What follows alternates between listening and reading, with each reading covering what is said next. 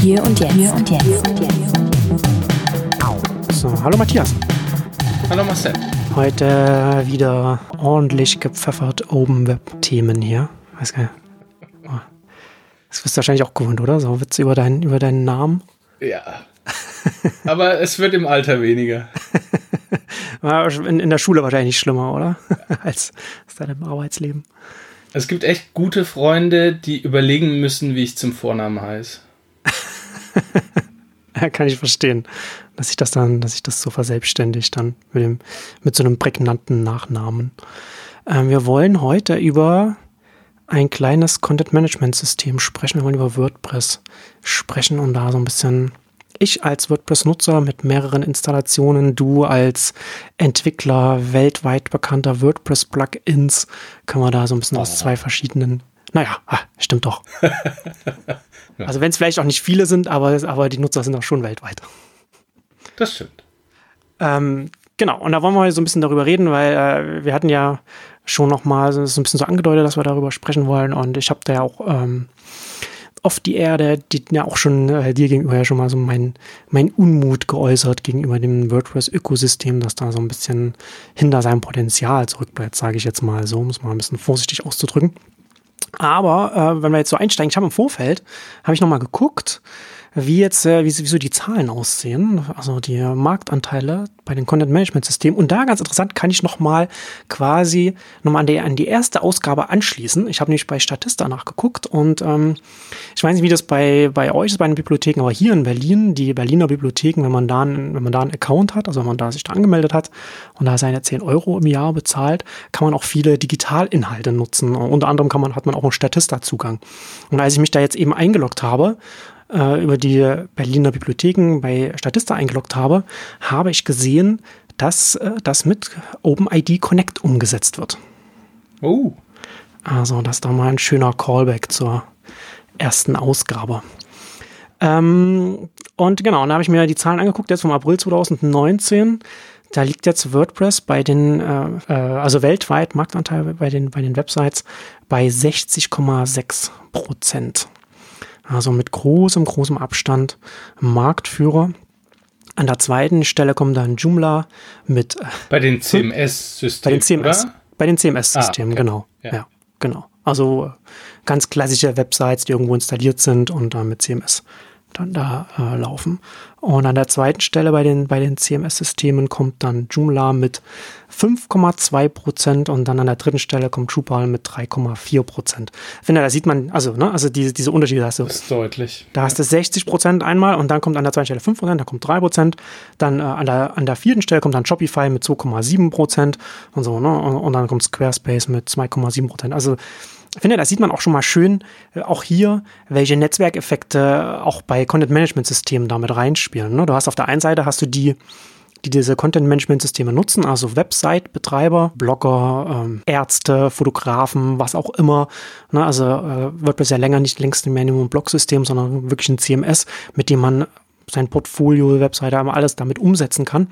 Also diese Website-Betreiber, Benutzer auf der einen Seite und auf der anderen Seite dann diese ganzen Dienstleister, die Agenturen, diejenigen, die das, die das dann installieren oder, oder instand halten und dann eben Leute wie du, so Plugin-Entwickler auf der einen, also man hat ja schon, hat man diese, diese Seiten und da sieht man, also ich finde an den, an den Zahlen schon sehr deutlich, dass hier da auch ganz klassisch da so, also richtig auch so Netzwerkeffekte da mit reinspielen. Mhm. Und das ist ja aber das Interessante, finde ich, bei WordPress ist ja, dass es ja schon so, ein, so eine Sonderstellung hat, wenn man sich jetzt mal diese ganzen, hm, diese ganzen großen, heutzutage diese Tech-Themen anguckt. In der Regel hast du ja sehr zentralisierte Angebote, ob das jetzt in Google mit seinen Angeboten ist, ob du jetzt ein Facebook hast mit seinen Angeboten, Twitter. Das ist alles ein großes Unternehmen, das jetzt da sein Online-Angebot hat und dann geht man dann auf dann die Webseite von dem Unternehmen, das dann seine ganzen Serverparks betreibt und dann existieren die, diese, diese Dienste dann in der festen Hand des Unternehmens. Und WordPress, das von Automatic gemacht wird, also Unternehmen hinter WordPress, ist äh, sehr anders. Ne? Also hast du einen hast du ja WordPress.com und dann hast du eben auch noch WordPress.org, also das äh, die WordPress-Variante, die wir uns alle selbst auf unseren Servern installieren können, äh, die die Webhoster zum Teil auch anbieten, dass man das äh, dass sie einem das für einen installiert und so installieren und so weiter. Und von den großen, verbreiteten Online, ja, wie soll ich sagen, so Infrastruktur, sage ich jetzt mal, äh, Diensten, Dingen, ist WordPress meines Wissens nach schon das einzige, das so aufgestellt ist, leider. Oder, oder, oder übersehe ich etwas? Was würde es, was, was würde es noch, was würde man, würde es noch geben?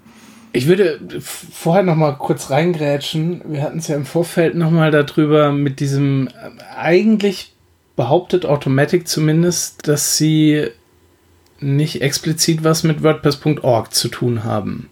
Hm. Also natürlich stellt Automatic, äh, glaube einen nicht unerheblichen Anteil an Entwicklern oder gibt Entwicklern die Möglichkeit in so einer 20% Zeit an WordPress mitzuentwickeln, aber rein offiziell ist das ein, eine Non-Profit-Organisation. Ach, tatsächlich. Ah. Ja. Und hm. also es gibt diese WordPress Foundation, die da ähm, praktisch auch Gelder verwaltet hm. und die, die ähm, Markenrechte an den Logos hat. Hm. Eigentlich rein rechtlich sind es zwei getrennte Unternehmen. Ja, ich glaube, das hängt ja auch ein bisschen was mit den, mit den Open Source Lizenzen zusammen. Ne? Das, das ist ja auch Automatic und Matt Mullen, Mullenweg, der ist da ja sehr mh, hm, auch sehr ähm, ja dahinter, dass das äh, auch tatsächlich dann auch Non-Profit ist. Gab es ja vor ein paar Jahren auch mal äh, da so ein bisschen Streit zwischen Automatic und irgendeinem irgendeinem äh, WordPress-Hoster da, äh, wo es darum genau. ging, da äh, so Open Source und und und Closed Source und äh, mit Geld verdienen und sowas. Da war irgendwie, also ich weiß nicht mehr genau, was was da war, aber ja. Es gibt auch regelmäßig ähm, Streitigkeiten mit Premium-Themes und so weiter. Genau. Hm, hm. Weil streng genommen ist es ja unter der GPL, was bedeutet, dass ich ähm, allen Quellcode offenlegen muss, ja. ob ich damit Geld verdiene oder nicht. Ja. Ja. ja.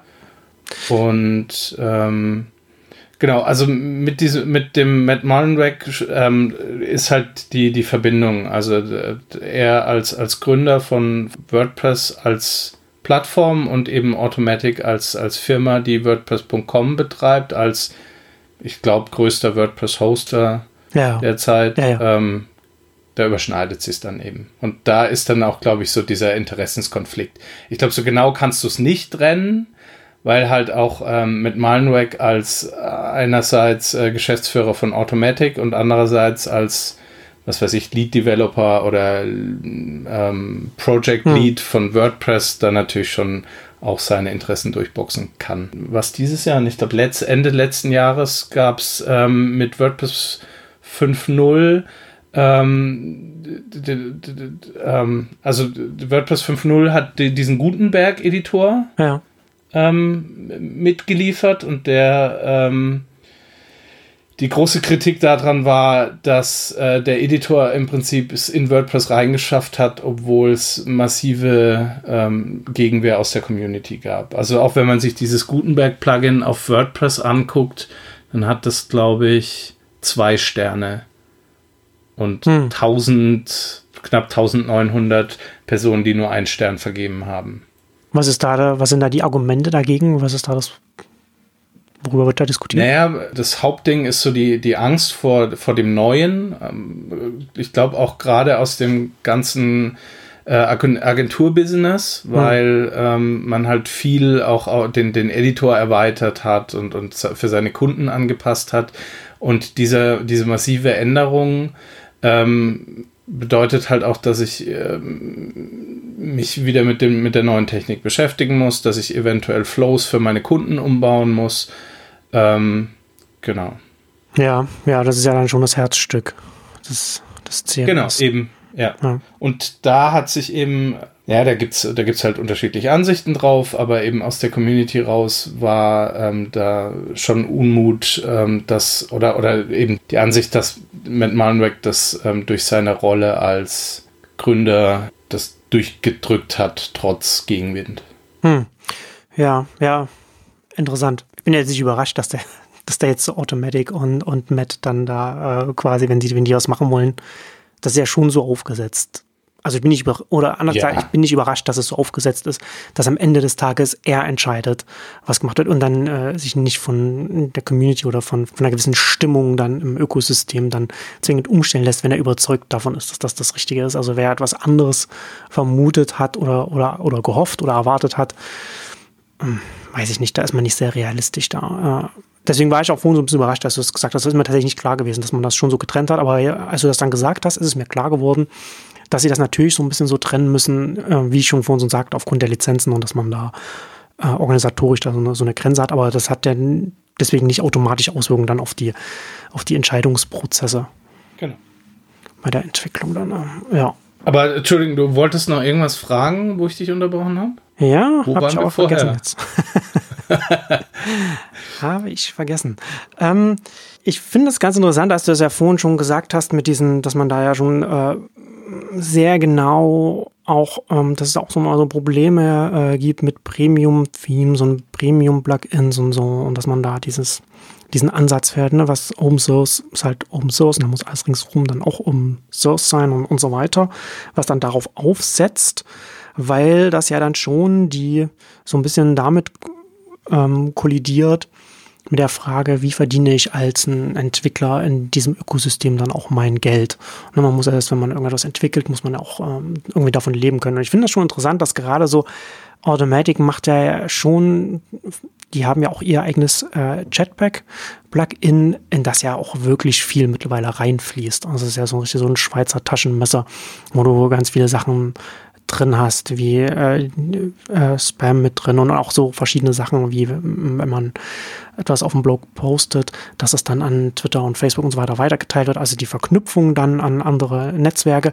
Das wiederum dann aber ist nur, geht, geht nur, wenn man, glaube ich, wenn man den Chat, das Chatpack-Plugin mit dem eigenen WordPress.com-Account verbindet. Das heißt, da gibt es auch schon wieder so eine Verbindung zwischen, Word, zwischen der eigenen installierten WordPress äh, äh, Instanz und dem WordPress.com-Account, über den dann auch so wieder so Sachen laufen und dann kann man auch noch in, in Jetpack sind mittlerweile auch so Features mit drin, äh, auch so Services, die man da kaufen kann, die man dann, die man dann so abonniert bei Automatic, also Backup zum Beispiel oder sowas oder Migrationsdienste und so etwas.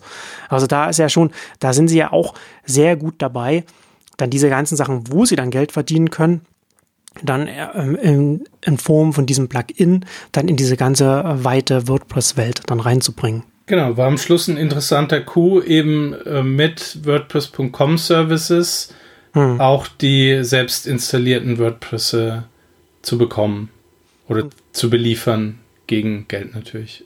Oder gegen Informationen. Ergibt ja auch Sinn, das so zu machen. Ja, genau ich hatte ja, wie gesagt, ich bin ja so ein bisschen, das ist ja als, als langjähriger WordPress-Nutzer ist das ja schon manchmal auch ein bisschen frustrierend. Auf der einen Seite ähm, muss man sagen, so WordPress ist schon äh, etwas, wo wir darüber sehr froh sein können, dass es das gibt, dass es das auch in der Form gibt, in der es das jetzt gibt, also dass man etwas hat, was so populär ist und dass dann, dass jeder auch selbst installieren kann und anpassen kann und man kann den Code reingucken und kann es wirklich, wenn man die entsprechenden Kenntnisse hat, kann man damit machen, was man will. Äh, hätte ja durchaus auch, es könnte ja auch anders sein. Ne? Also 60 äh, Prozent aller Websites im Internet könnten auch Facebook-Pages sein, die auf einer eigenen URL liegen oder so. Ne? Also sagen wir, um mhm. das mal so in, äh, in Relation zu setzen, worüber wir hier reden. Also, also wir sind bei weitem nicht in einem Worst-Case-Szenario hier. Äh, aber ich sehe schon bei WordPress, wenn ich mir, äh, wenn ich jetzt irgendeine neue Funktion äh, für meine, für meine Website suche oder irgendwas anpassen will und das, und ich weiß, das können, kann ich, können theoretisch unproblematisch über ein Plugin gemacht werden, dann äh, ist es schon oft so, dass ich da so Plugins suche dann über das, äh, über das Plugin-Verzeichnis von WordPress.org und oft Plugins finde, die ähm, nicht mit meiner Version getestet sind, die seit zwei, drei Jahren nicht geupdatet sind. Oder ich habe äh, Plugins installiert, die einfach aufhören zu funktionieren oder, oder, Fehler produzieren, weil sie, weil sie veralten und dann vielleicht auch gar nicht mehr so sicher sind und so weiter. Also ich bin jetzt, ich habe glaube ich mein erstes WordPress 2006 oder so installiert. Ja, 2006 muss das gewesen sein. War ein persönliches Blog damals. Also so schon eine relativ lange Zeit, in der ich das benutze und der ich immer wieder auf Plugins dann auch gerade im Verzeichnis stoße, die, hm, ja, ich sag mal, genau das Richtige wären für das, was ich gerade brauche, aber die ich nicht nehmen kann, weil die einfach veraltet sind. Aber es ist schon so, so ein, äh, ich sag mal so, so ein, so ein Friedhof der Kuscheltiere, so dieses, dieses Plugin. Also so, sind sehr viele Projekte, die einfach einschlafen, weil äh, es ganz oft einfach äh, Liebhaberprojekte sind oder Hobbyprojekte sind oder Projekte sind von Entwicklern, die ähm, Plugins bauen in der Hoffnung, dass das dann als Werbung funktioniert für andere Projekte, die sie machen oder Dienstleistungen im WordPress-Kontext und sie dadurch Aufmerksamkeit generieren.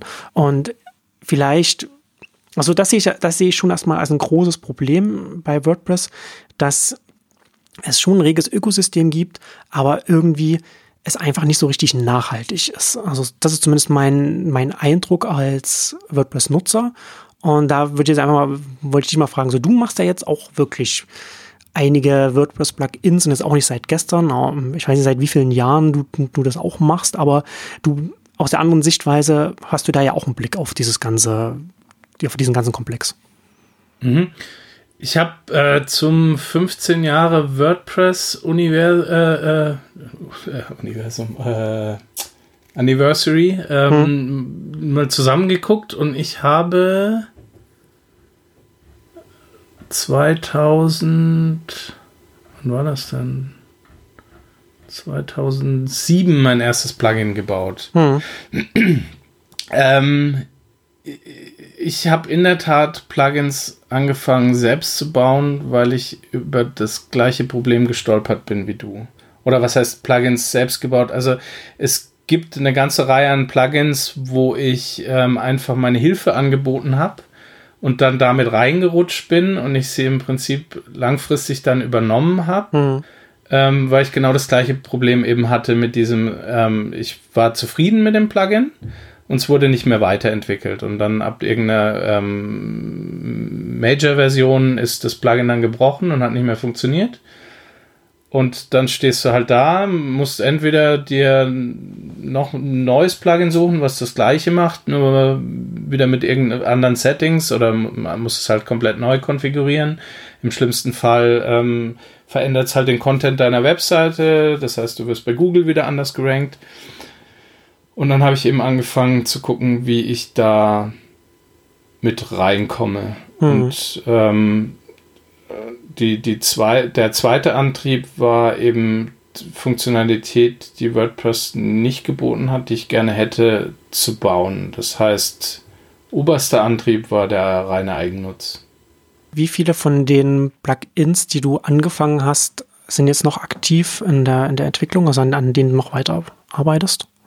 Ich würde sagen, der Großteil. Also es gab am Anfang so ein paar, da ja das, mein, mein, mein zweites oder mein, mein erstes großes Lieblingsthema äh, das Open Web ist und äh, mhm. mit all seinen Techniken und ich dann auch bei allem gleich mitmachen wollte oder es ausprobieren wollte, habe ich eine ganze Menge Plugins gebaut, die irgendwelche Spezifikationen implementieren, die es so halt nicht mehr gibt. Und dann entwickle ich das Plugin natürlich auch nicht weiter.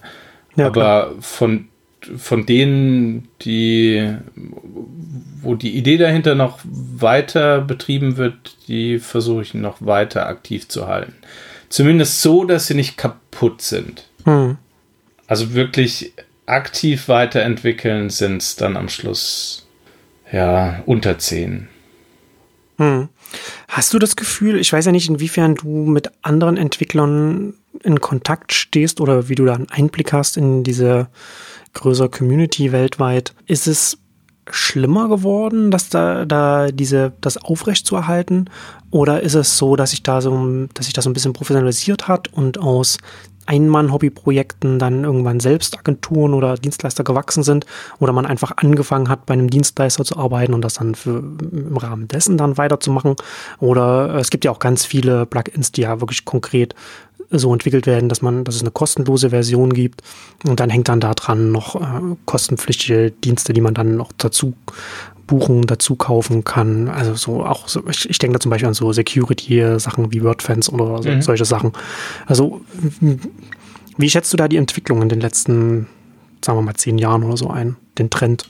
Also ich glaube, dadurch, dass WordPress halt mit seiner ähm mit, also die, die Popularität von WordPress steigt, ähm, die Qualität der Plugins nicht unbedingt besser wird. Also hm. ich würde jetzt nicht sagen, dass ich das Gefühl habe, dass die, also dass es sich ins Positive entwickelt. Ich glaube halt, dass eher mehr Plugins veröffentlicht werden und ähm, dadurch wahrscheinlich die Qualität und die, das, das aktive Weiterentwickeln eher sinkt. Also es, das ist ja schon bei, bei ähm, Plugins, die auch von Automatic weiter gepusht werden oder von WordPress, also von, von der WordPress-Organisation ähm, getrieben wurden, ähm, auch vor sich hin dümpeln oder sogar gar nicht mehr funktionieren. Also dass sozusagen auch Popularität oder, oder Unterstützung von First Party nicht davor rettet, dass es, dass es einfach, ja, dass etwas also, einfach verlassen wird. Ja, zumindest im Open Source Bereich. Also ja. es gibt dann eben das, was du gemeint hast mit den mit Wordfans oder oder ähm, dieses Joe's SEO. Hm. Ähm, ich ich glaube, wenn dann halt wirklich sich ein Geschäftsmodell rauskristallisiert hat, was gerade bei den zwei Beispielen ja super funktioniert, ähm, dass die natürlich äh, extrem weiter gepusht werden und ähm, da äh, genug Liebe reingesteckt wird. Hm. Ja, das ist, ja, es ist schon interessant, ne, wie sich das dann, wie sich das dann so entwickelt, weil letzten Endes, man braucht ja schon Zeit, um so etwas zu entwickeln. Das muss ich dir ja jetzt nicht, das muss ich dir ja nicht sagen, ne? Da muss man ja schon Energie und ja. Zeit reinstecken ich glaube, was, was WordPress versäumt hat, ähm, ist eben mit auf moderne Techniken umzusteigen. Dass dieses ganze WordPress Plugin-Repo oder Theme-Repo basiert am Schluss auf, auf SVN, was von den Strukturen her äh, extrem starr ist und diese, diese, diesen ganzen Community-Effekt, der jetzt mit Git kam und dann eben Plattformen wie GitHub oder GitLab ähm, einfach nicht unterstützt. Hm. Also Community-seitig dann auf der Entwicklerseite meinst du damit? Genau, genau. Ja, ja. Ähm, und ähm, das macht es extrem schwer, Plugins direkt über diesen WordPress Org Store gemeinsam zu pflegen, mhm. weil du ähm, so, so Forking und, und ähm, Diskussionen über Merge Requests und so weiter. Also wie bekomme ich den Code von zwei, also wenn zwei unterschiedliche Entwickler an dem gleichen Code arbeiten, wie bekomme ich die zwei unterschiedlichen Versionen wieder zusammen? Solche Geschichten. Und ähm, das macht es auch eben extrem schwer, wenn du jetzt siehst, dass, dass äh, in einem Plugin irgendwas kaputt ist musst du den Entwickler im Prinzip über irgendeinen äh, Drittkanal anschreiben. Du musst halt gucken, hat er die E-Mail hinterlegt, ja. ähm, äh, reagiert er auf Forenbeiträge und musst ihn praktisch anpingen. Und wenn du Code für ihn hast, musst du ihn entweder bitten, dass er dich fürs SVN freischaltet, was natürlich gefährlich ist, jemand wildfremden einfach einen Zugriff aufs eigene Plugin zu geben, oder du musst ihm Code über irgendein Drittsystem schicken, damit er dann hm. praktisch einpflegen kann. Und das macht diese ganze Kollaboration extrem schwierig und deswegen fühlt sich diese Plugin-Welt auch extrem statisch an. Das heißt, wenn irgend, wenn du mal nach, nach populären äh, Themen suchst, wie zum Beispiel Twitter, also gerade dieses Sharing nach Twitter, ähm, du findest hunderte von unterschiedlichen Plugins, weil st eben statt zusammen an einem zu arbeiten und das weiterzuentwickeln zu zehnt, ähm, fangen halt die zehn Leute an, jeder selbst sein Plugin zu bauen, eben mit, mit, mit den eigenen Anforderungen. Und ähm, auf, auf Kundenseite oder Anwenderseite bist du halt verloren, weil du nicht weißt, okay, welches installiere ich jetzt. Ja, das ist interessant. Das ist halt so eine direkte Folge dessen, dass, dass diese äh, kollaborativen Features dann entsprechend dann da fehlen. Gibt es da Diskussionen, dass man, dass man nicht vielleicht, äh, dass man darüber nachdenkt oder dass aus der Community vielleicht die Forderung kommt, da nicht äh, das Verzeichnis auf Git aufzubauen oder auf, äh, auf eher was ähnliches? Ich, bei Plugins und Themes muss ich gestehen, weiß ich es gar nicht. Also es gibt schon länger Diskussionen für den WordPress Core, weil ja. das im Prinzip die, das, das gleiche ist. Ja, du hast okay. halt ein großes SVN und um da eben Änderungen vorzuschlagen, gibt es so, so ein äh, Track, nennt sich das. Das ist halt so eine Web-Oberfläche für SVN, wo du aber auch deine Code-Änderungen per Diff-File ähm, vorschlägst. Also du, du lädst praktisch die Änderungen hoch, dann wird es gereviewt und e eventuell dann händisch reingepackt. Hm. Und da gibt es schon länger Diskussionen, das mal eben auf GitHub eventuell zu stellen oder zumindest auf Git umzubauen. Aber für den WordPress.org, also für die Plugins und Themes, habe ich es in der Tat noch nicht gelesen. Hm, das ist ja Wahnsinn, dass das da noch auf so ein altes System aufsetzt. Ja, und vor allem, dass sich da halt seit keine Ahnung, wie lange es den, den Plugin-Store gibt, seit über zehn Jahren hm. nichts getan hat. Ja, das hat sich ja äh, nicht großteils geändert. Also die größte Neuerung äh, in, den, in den Jahren ist auf der Nutzerseite gewesen, dass man dann irgendwann es nicht mehr runterladen bei FTP hochladen ja. musste, sondern dass man ja. einfach in der WordPress-Admin-Oberfläche danach suchen und installieren kann. Ja. Ja, Wahnsinn. Ja, das wird, das würde ja extrem viel auch fürs Ökosystem ausmachen. Ne? Gerade, gerade den, das Twitter-Beispiel, das du gebracht hast, ist sehr anschaulich, ne? dass man eben nicht 10, 20 Plugins hat, die ein bisschen die, die gleiche Funktionalität haben, ganz die Grundfunktionalität und sich ein kleines bisschen unterscheiden. Ähm, und äh, was nicht so sinnvoll ist, weder für die Entwickler noch für die, für die Nutzer, die sich dann angucken müssen, was, was davon nehme ich denn jetzt, ähm, weil es eben nicht einfach möglich ist, zu fünft, zu zehnt oder, oder, oder zu wie viel auch immer ähm, Plugin kollaborativ lose weiterzuentwickeln, weil einfach die Infrastruktur fehlt. Ja. Ja, oder man, äh, oder es gibt dann halt eben diese Behelfsgeschichten, dass du dann halt irgendwann auf GitHub gehst, aber dann musst du dich halt wieder um den Prozess kümmern, hm. wie landet es von GitHub eben in dem ja. ähm, SVN-Store. Ja, ist ja dann halt außerhalb des, des offiziellen Pfades für die Installation der Plugins dann mit seinen, mit seinen entsprechenden Nachteilen. Ja.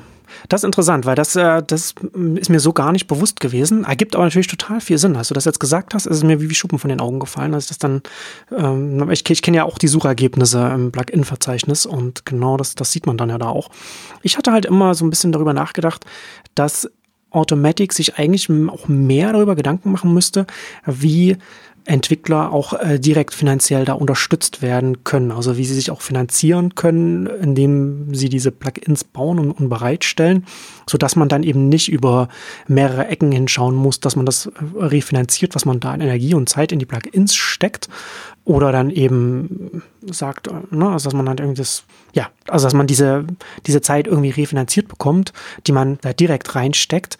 Ich hatte halt immer so ein bisschen gedacht, oder seit längerem denke ich, dass eigentlich Automatic in das WordPress-Verzeichnis oder halt gut, das wäre jetzt ja offensichtlich nicht Automatic, sondern dann irgendwie Foundation oder wie auch immer, eigentlich so eine Art Patreon da mit reinbaut. Ähm, also ich, ich habe mir das immer so vorgestellt, dass man letzten Endes sagen könnte, okay, äh, hier sind diese WordPress-Plugins im Verzeichnis, die kannst du dir installieren. Und wenn du jetzt dann aber zum Beispiel eine Support-Anfrage hast, das ja auch äh, extrem zeitfressend sein kann, ähm, also wenn du es aktiv benutzt und du brauchst Hilfe dabei direkt vom Entwickler, dass du das dann zum Beispiel, dass der Entwickler sagen kann, okay, äh, diese Zeit kann ich jetzt hier nicht einfach so frei machen. Diesen Zugang bekommst du, indem du äh, Plugin-Patron wirst oder wie auch immer so. Ne? Mhm. Dass man sagt, man zahlt einen gewissen Betrag im Monat oder im Jahr und hat dann Zugang auf dem Support-Forum, direkten Zugang zum Entwickler. Und das muss ja auch nicht so hoch sein. Ne? Also man kann ja nicht davon ausgehen, dass jetzt irgendwie alle Plugins der Welt WordPress dann irgendwie ihre, keine Ahnung, 10 Euro im Monat verlangen wie ein äquivalent zum Netflix oder so, sondern ich stelle mir das eher, eher so vor, wie man es jetzt zum Beispiel auch äh, bei den mobilen Apps sieht, die ja auch immer stärker Richtung Abo-Modell gehen. Ähm, wenn ich jetzt mir zum Beispiel im iOS Store, ne, gibt es also zum Beispiel auch so Wetter-Apps, wo man ein Abo abschließen kann, um dann so bestimmte Funktionen zu haben. Und da ist es dann halt, ist dann der, damit das überhaupt für den Nutzer Sinn ergibt, darf das halt nicht zu teuer sein. Das funktioniert ja nicht so in diesem Kontext. Da sind es dann halt, da gibt es eine Wetter-App auf iOS zum Beispiel, da zahlt man im Jahr irgendwie 2,99 Euro oder so.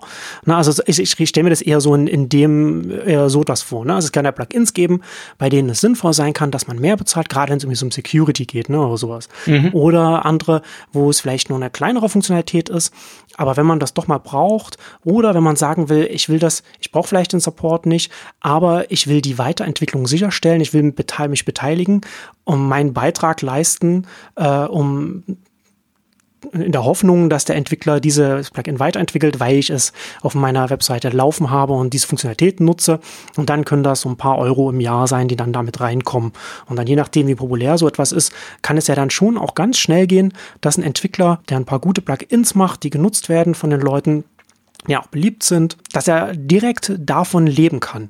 Und das würde ja schon der Qualität extrem helfen. Nicht nur, dass es dann, dass die Plugins an sich langlebig wären, sondern dass sie auch ähm, von der Qualität her selbst besser werden. Ne? Das ist natürlich dann, das ist ja auch etwas, wo dann nochmal äh, je nutzerfreundlicher etwas ist, umso eher würde das dann ja dann auch so das ansprechen. Und ich meine, ist natürlich klar, dass es jetzt auch so, ne? Wir haben es ja vorhin schon gesagt, es gibt Premium-Themes, es gibt Premium-Plugins, das gibt es ja auch, man kann das ja auch kaufen auf, so, auf verschiedene, für verschiedene Wege gibt es es das ja schon.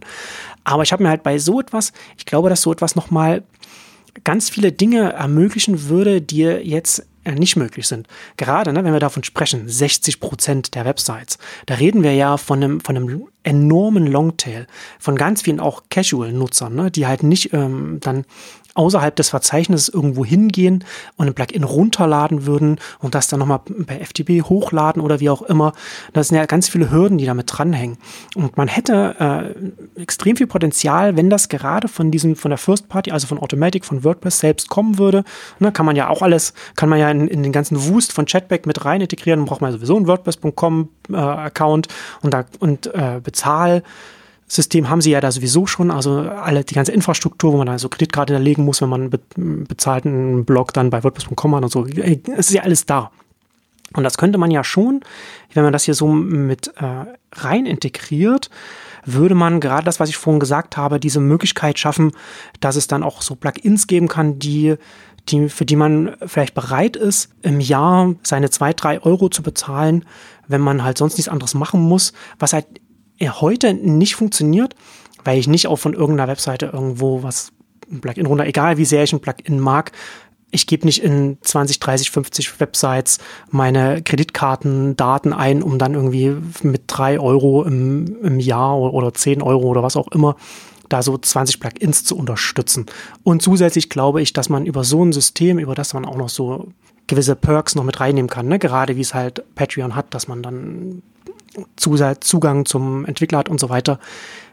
Das ist ja dann schon nochmal was anderes, als einfach zu sagen, wenn du dieses Plugin gut findest, spende doch was per PayPal. Kann man ja auch machen, aber über dieses, über so ein integriertes System, wo man, wo es auch für den Entwickler leicht ist zu sagen, das sind so Premium-Funktionen, die ich damit reinnehmen will. Oder es ist mein, Premium-Zugang, hier hast du Premium-Support oder, oder wie auch immer. Ne?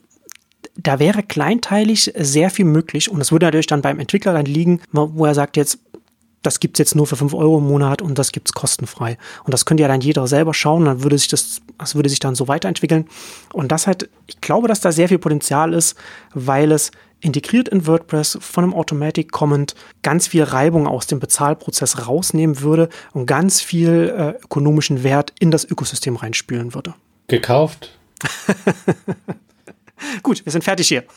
nee, finde find ich extrem, äh, genau, finde ich extrem spannend, weil darüber habe ich mir in der Tat noch keine Gedanken gemacht, weil ähm, es ist in der Tat so, dass ein Großteil meiner Zeit in ähm, Support geht. Ja. Und gerade, also alleine wenn man das nur abkapseln würde, dass man sagt, okay, hier, das ist Open Source, ihr könnt das benutzen, aber hm. friss oder stirb, und wenn ähm, du aber auch Support möchtest oder ähm, was weiß ich, äh, exklusiv fixen von, von Issues, dann zahlst du einen Fee von so und so viel und dann hast du eben Zugriff zum, zum Support-Forum. Oder halt so Geschichten wie, wie hieß es früher, Flatter, wo du einfach vielleicht einfach mit, mit einem Like sagen kannst, okay, du hast äh, so ein Kontingent von 10 Dollar im, im Monat, den du halt auf Plugins verteilen kannst, indem du einfach da so einen kleinen Like-Button ja. drückst. Wäre in der Tat, glaube ich, überhaupt kein großer Aufwand, aber äh, nach hinten raus die, die, die Wahrscheinlichkeit, dass du als Entwickler, auch als Open Source Entwickler, ähm, daraus vielleicht ein Geschäftsmodell machen kannst, ist, glaube ich, extrem hoch. Weil andersrum an diesen ganzen Freemium, also mich persönlich nerven Freemium-Plugins. Und wenn ich irgendwo für hm. irgendein Feature einen Freemium-Plugin sehe, dann bin ich auch gewillt, das selbst nochmal nachzubauen, weil das ist so zugeklatscht mit irgendwelchen Bannern oder, oder äh, Werbegeschichten grausam. Ja. Und wenn eben jemand, der diese, diese, dieses Zwischending zwischen ich will irgendwie damit Geld verdienen, will aber auch Open Source machen, wenn die halt nicht gezwungen sind, das mit Donate-Buttons oder, oder Upsell-Geschichten voll zu klatschen, sondern halt einfach nur mit qualita qualitativ hochwertigen Plugins Geld verdienen könnten. Fände ich einen spannenden Punkt. Hm. Wäre natürlich für Automatic dann schon vom Aufwand her schon etwas Größeres, weil man natürlich dann auch bei so etwas dann auch sicherstellen muss, dass man, äh, was man mit Betrug macht. Ne? Also muss man gewisse, gewisse Prozesse dann haben und ähm, das lässt sich auch nicht vermeiden in, in dem Fall. Also es wäre organisatorisch schon was Größeres, was sie machen, wo, wo sie auch dann entsprechend dann Strukturen dann schaffen müssten. Aber ich glaube, dass, dass das für ihn, dass es auch ein riesiges Geschäftsfeld für ihn wäre. Ne? Also wenn man so, so wenn wir schauen, es, es, geht ja, es muss ja nicht so sein, dass sie dann von jeder Transaktion 30 Prozent nehmen, ne? wie jetzt hier so, ja. ein, so, ein, so ein Google und, und ein Apple das machen. Aber einfach mal so als Äquivalent gerade den App Store zu sehen. Ne? Also es wäre schon, es wäre schon Milliardengeschäft, wenn sie eine, selbst, selbst bei einem fairen Gebührenmodell. Ja. Und ich glaube auch gar nicht so sehr, dass dieses Betrugsmodell ähm, was anderes ist wie jetzt, weil es gibt Review-Prozesse, um Plugins hm, ja, zu stimmt. veröffentlichen. Es gibt andersrum, gibt's Regeln, wenn du dich an die nicht hältst, dass dein Plugin gesperrt wird und so weiter. Also die, die, die Struktur, um, um Plugins sauber zu halten oder zu reviewen, ist eigentlich auch schon da. Natürlich müsste ich die vielleicht noch mal ein bisschen verschärfen, aber ich glaube, so viel Neues käme nicht. Und wenn du damit dann natürlich auch Geld erwirtschaftest als Organisation, kannst du vielleicht andersrum auch nochmal das Ganze ganz anders staffen. Also du kannst Leute explizit dafür einstellen. Ja, ne, also wenn man sich das, wenn man sich das vorstellt, ähm, das Potenzial, das da in diesem WordPress-Ökosystem steckt, wenn infrastrukturseitig für Entwickler da Richtung GitHub da kollaborativ es einfacher wäre zusammenzuarbeiten, plus dann auch noch so ein, so ein, so ein Bezahlsystem, mit dem man über Abo äh, Geld verdienen kann, direkt mit den, mit den Angeboten. Das, ähm, da, ist, da wäre schon sehr viel Luft nach oben.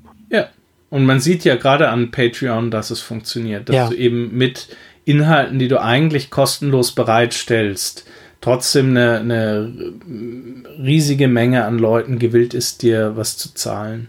Ja, ja, oder es muss ja nicht eine riesige, eine riesige Menge äh, in absoluten Zahlen ja, aber ähm, das Interessante ist ja, dass wir jetzt uns in einem Entwicklungsstadium im Web, im Internet befinden, bei dem so viele Menschen online aktiv sind und, ähm, und auch sich für bestimmte Nischenthemen oder auch für kleinere Sachen interessieren und sich finden, dass nur ein kleiner Prozentsatz von den Menschen ausreicht, um etwas nachhaltig zu betreiben. Also mhm. ich habe zum Beispiel in meinem im Hinterkopf jetzt auch immer äh, Mastodon zum Beispiel. Ich finde es ja, super spannend. Wollte ich auch noch erwähnen, ja. Dass der Hauptentwickler äh, und, und Gründer von Mastodon sich über Patreon finanzieren kann. Und das, ja. das ist schon ein Riesenunterschied von heute zu noch vor fünf, sechs, sieben Jahren, wo so ein Open Source so ein Federated-Projekt noch ganz anders dargestanden hätte und sehr viel schwieriger gewesen wäre, das zu refinanzieren. Da hätte man dann vielleicht regelmäßig dann äh, zu der Zeit schon regelmäßig Kickstarter-Projekte machen können, jedes Jahr so, ne? Wie, wie halt so ja. Wikipedia so seine Pledges immer jedes, jedes Jahr macht.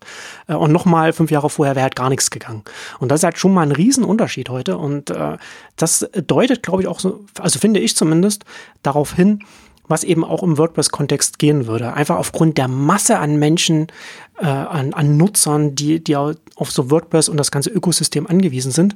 Da muss ja nicht jeder dann äh, irgendwas bezahlen, um das benutzen zu können. Es reicht ja wirklich nur ein kleiner Prozentsatz von diesen Millionen und Abermillionen von Menschen aus, damit Entwickler davon leben können. Ja, vor allem, was mich an Mastodon, also an dem äh, Patreon und Mastodon so fasziniert, ist, dass das halt auch nicht abreißt.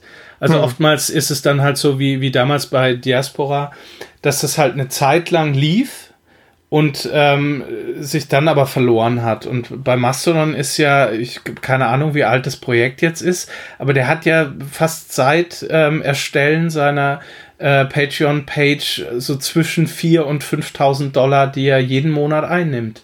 Mhm. Und das finde ich faszinierend.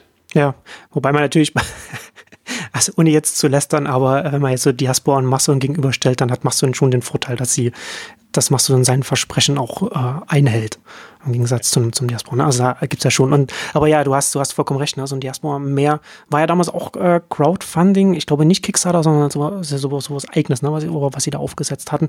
Aber das macht schon mal nochmal einen Unterschied, ne? dass man erstmal so am Anfang, klar, da sammelt man viel Geld ein, viel Enthusiasmus und dann, und dann veräppt das und so Patreon passt dann natürlich hier viel besser, weil ne, Software muss ja ständig weiterentwickelt werden. Da gibt es dann Bugs und Patches und Funktionen müssen neu hinzukommen und, und so weiter und so fort.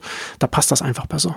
Und ich glaube, er hat jetzt mittlerweile noch irgendeine zweite Plattform, über die er Sponsorings reinholt, die aber, ähm, weil das im Prinzip, weil ihm Patreon äh, reicht zum Leben, ähm, verteilt er den Rest an seine Contributor. Hm. Ich weiß nur nicht mehr, was das ist. Muss ich mal nachgucken. Ja. Können wir in die Links packen vielleicht. Genau, das können wir dann auch in unserer Mastodon-Ausgabe, die wir auch irgendwann mal nochmal machen Oder so, müssen, stimmt. können wir dann auch nochmal ausführlich auch darüber reden, weil das ist schon, also wie gesagt, also das finde ich schon ein sehr spannender Aspekt bei Mastodon, dass, dass, da, dass das jetzt möglich geworden ist. Und sowas wird ja auch immer mehr möglich. Und gerade auch so beim Mastodon ist ja dann auch noch, was da auch noch mit so reinspielt, genau das, was ich vorhin gesagt habe, ähm, dass es so viele Menschen gibt, die online sind, dass so etwas jetzt auch nicht von heute auf morgen jetzt ein Twitter ablösen muss, um nachhaltig zu sein. Es reicht halt, dass da jetzt in Anführungszeichen nur ein paar hunderttausend Instanzen sind und ein paar, weiß ich nicht, wie viele Menschen da aktiv sind, äh, um das, um das erstmal mehr oder weniger in der Nische jetzt erstmal zu etablieren. Jetzt kann das weiter auch langsam vor sich hin wachsen, eben weil das jetzt auch äh, nachhaltig dann äh, betrieben werden kann von, von dem Hauptentwickler. Und dann auch interessant, was du sagst, dass er dann auch das Geld an, an Contributors verteilt, was ja auch Sinn ergibt, ne? dass er dass das dann ja. so funktioniert. Ja, aber gut, wir haben ja über WordPress, da sind wir jetzt schon relativ äh, abgeschweift, haben wir heute über WordPress gesprochen. Hast du abschließend noch irgendwas zu sagen über WordPress, anzumerken, zu ranten? Äh, zu ranten eigentlich gar nicht so viel. Ich bin großer Gutenberg-Fan, das heißt, ähm, ich finde auch den neuen Editor super. Fand es auch nötig, dass man den mal anpasst. Ähm, hm. Wie das gelaufen ist, gut, kann man sich drüber streiten. Ich finde es ich faszinierend, wie lange sich WordPress gehalten hat. Trotz halt auch diesem ähm, es ist ja immer so dieses Belächeln mit PHP und ja. ähm, der, der WordPress-Code ähm, steht ja auch nicht unbedingt für Riesenqualität. Ja. Und dass es halt trotz allem äh, so ein Projekt ähm, an, an die Position geschafft hat, wo es gerade ist, finde ich absolut faszinierend.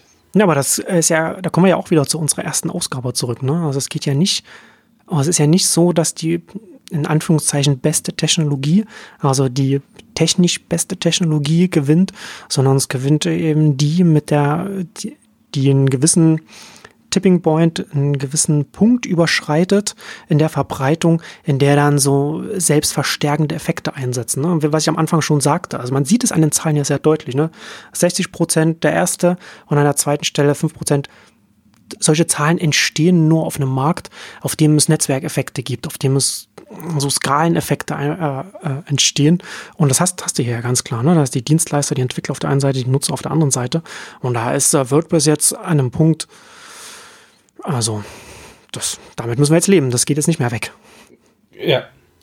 Und es ist auch spannend, aus Sicht eines Hosters gibt es ganz viele Kunden, die von Technik überhaupt keine Ahnung haben. Hm aber halt direkt mit dem, mit dem Willen ankommen, einen, WordPress zu betreiben.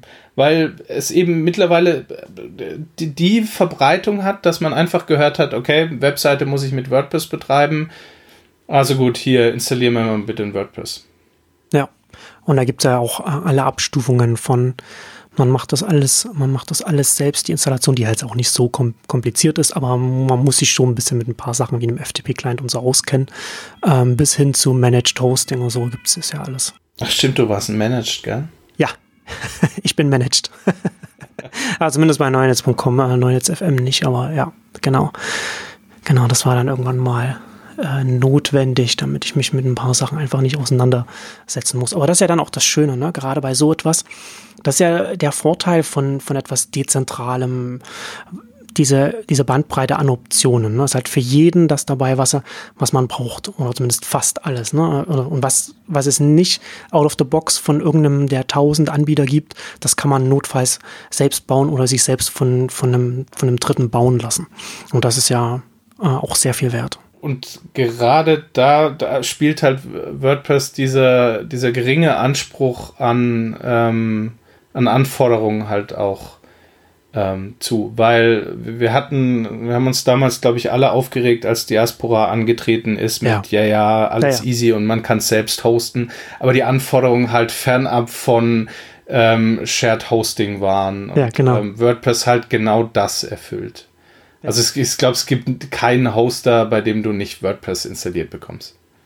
Ja, und das nicht nur wegen der Popularität, sondern wie du schon sagst, wegen der vergleichsweise geringen Anforderungen an den Hoster. Genau. Ja, super. Da haben wir doch äh, Kritik und Lob alles untergebracht. Ja. ja. Vielen Dank fürs Zuhören. Äh, danke dir, Matthias, und bis zum nächsten Mal. Tschüss. Dankeschön. Tschüss.